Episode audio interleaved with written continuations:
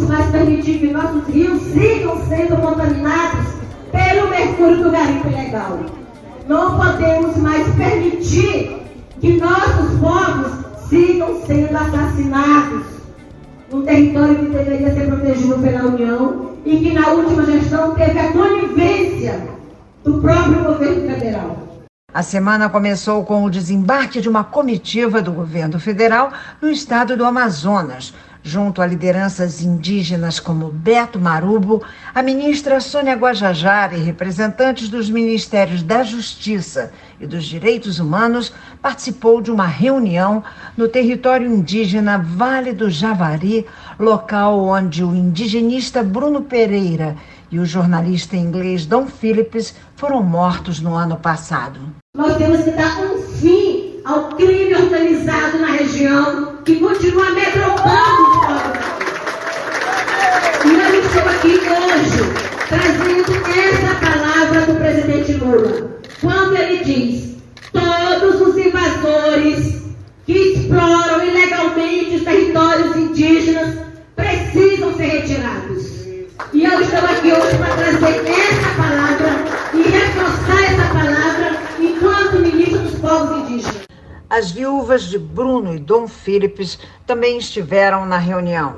E de volta à cena do crime, Beatriz Matos, viúva de Bruno, disse que a sensação de insegurança nessa região que ela tão bem conhece precisa ter fim. Tudo que eu quero é que eu tenha segurança, tranquilidade para trazer meus filhos aqui, sem sentir medo, sem achar que a gente está ameaçado e que os filhos de vocês também sejam seguros sem estarem achando que o pai ou a mãe vão ser ameaçados, vão sofrer alguma violência, igual meus filhos sofreram com o pai dele.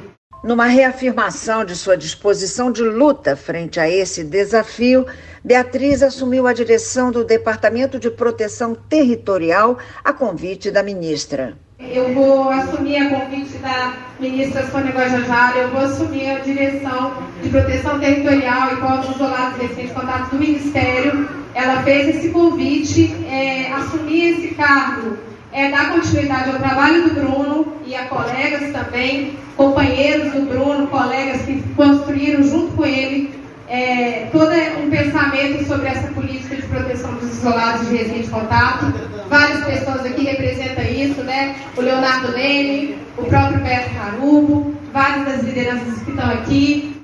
A reserva é marcada por conflitos como o tráfico de drogas e pesca ilegal. Fortalecer a segurança garantir a proteção dos direitos indígenas socioambientais e também dos trabalhadores que atuam na região, como Beto Marubo, liderança indígena, foi o principal objetivo do encontro. Quando mataram o Bruno e o John, o, o Dom, a Polícia Federal e o Ministério Público Federal falaram para mim e para o meu irmão assim: nós não temos condição de proteger vocês aqui, vocês vão ter que sair daqui.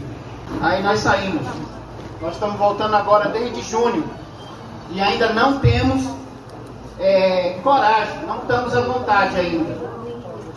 Mas lá fora, nós, eu e a Bia, falamos com o Lula lá em Santarém.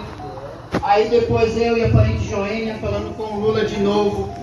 E nós falamos, Lula, eu quero que você vá lá na nossa terra. Para você conhecer a nossa terra. Para você entender o nosso objetivo maior, que é a retomada do Estado brasileiro na nossa terra. Nós não queremos que isso aqui seja apenas um ato político. Não. Nós queremos algo concreto. Em resposta às expectativas de Beto Marubo, a concretude das palavras da ministra dos Povos Indígenas, Sônia Guajajara. E aqui hoje, nós trazemos esse compromisso conjunto do governo federal para a gente garantir a presença das forças de segurança pública aqui na região para proteger a vida dos povos indígenas e para proteger também o nosso território,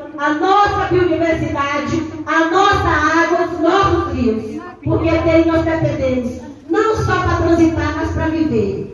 A ministra destacou ainda que o momento é de cumprir na prática a missão recebida pelo presidente Lula. Nós estamos num momento que é um estado de oportunidade. E nós temos que aproveitar essa sensibilidade e esse compromisso do presidente Lula de reconhecer e de colocar a pauta indígena como prioridade do seu governo.